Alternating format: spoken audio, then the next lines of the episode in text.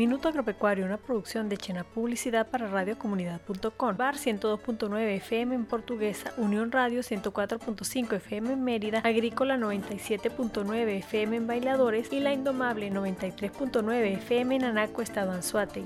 Según Osman Quero, presidente de Cámaras Portuguesa, en la entidad llanera la actividad agrícola dentro de todas las circunstancias que se presentan se ha visto una evolución, ya que buscan soluciones a cada situación. Para el líder gremial, la actividad agrícola ha buscado la forma de aprovechar más el recurso del suelo con el propósito de mejorar los rendimientos. Por otra parte, los productores se han esforzado por tener una nueva variedad de arroz y la Fundación Dana les presentó el primer híbrido de semilla de arroz, lo que demuestra que se pueden lograr los objetivos independientemente de la actividad económica e inestabilidad política que vive el país.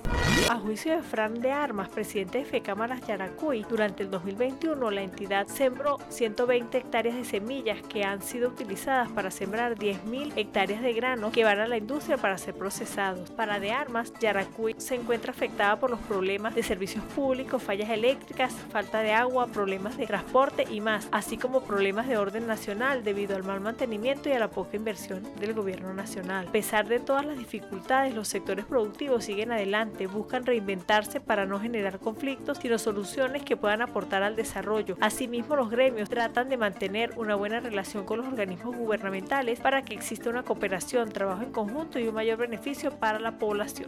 Según Andrés Ramírez, presidente de la Asociación de Productores Agrícolas de Timotes, Estado Mérida, la región presenta fuertes fallas en la vialidad tanto nacional como de penetración agrícola, por lo que les impide el tránsito a los vehículos para trasladar los rubros agrícolas que producen en el páramo merideño. Para Ramírez, es necesario que las autoridades nacionales y regionales tomen en serio el mantenimiento de las carreteras agrícolas y carreteras nacionales que pasan por los páramos andinos, en especial la troncal 007 comunica a los estados Mérida y Trujillo, acotó que es necesario un asfaltado total de la vialidad, ya que las cunetas y la carretera en sí tienen demasiados huecos, cada día son mayores, los cuales ponen en riesgo a quienes transitan por la vía Pico el Águila Apartaderos y Pico el Águila Timores. Mercado. En nuestra sección para el día de hoy daremos a conocer los precios de la bolsa agrícola de la grita. Papa granola 40, papa única 34, cebolla 15 dólares respectivamente y zanahoria 35 mil pesos colombianos. Precios a puerta de finca y sacos de 60 kilogramos. Hasta aquí esta edición de Minuto Agropecuario. Síguenos en nuestras redes sociales, Twitter Minuto Agro 1, Instagram, Facebook, YouTube Minuto Agropecuario. Les habló Graciela Bastardo. Los esperamos en otra entrega de nuestro micro.